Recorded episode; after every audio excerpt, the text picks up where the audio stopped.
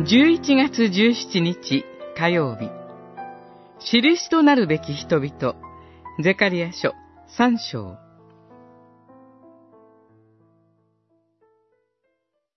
第三子、ヨシアよ。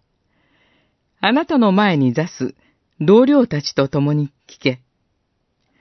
あなたたちは、印となるべき人々である。三章八節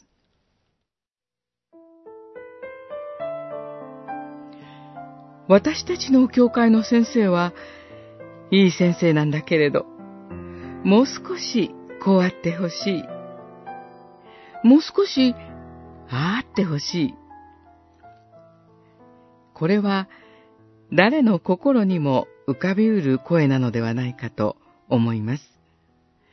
もちろん牧師は、少しでも主に喜ばれる働きができるように、自らをよりよく整え、自らの成長のために、日々祈らなければならないでしょう。けれども一方で、もし私たちが教会でいつも牧師に目を向け、いつも牧師に心を向けていくようになったらどうなるでしょう。その時、教会は希望を失い、力を失っていくでしょう。いつの時代にも牧師自身に希望が存在するのではなく、力が存在するのでもないからです。では、私たちの永遠の希望はどこにあるのでしょう？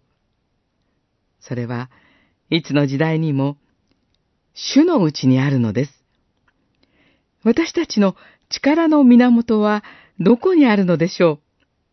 それは、いつの時代にも、主のうちにあるのです。教会の牧師は弱く、力ないかもしれない。その賜物に不足があるかもしれない。けれども、教会を牧しておられる主には、永遠に尽きることのない道からと、恵みが満ち溢れているのです。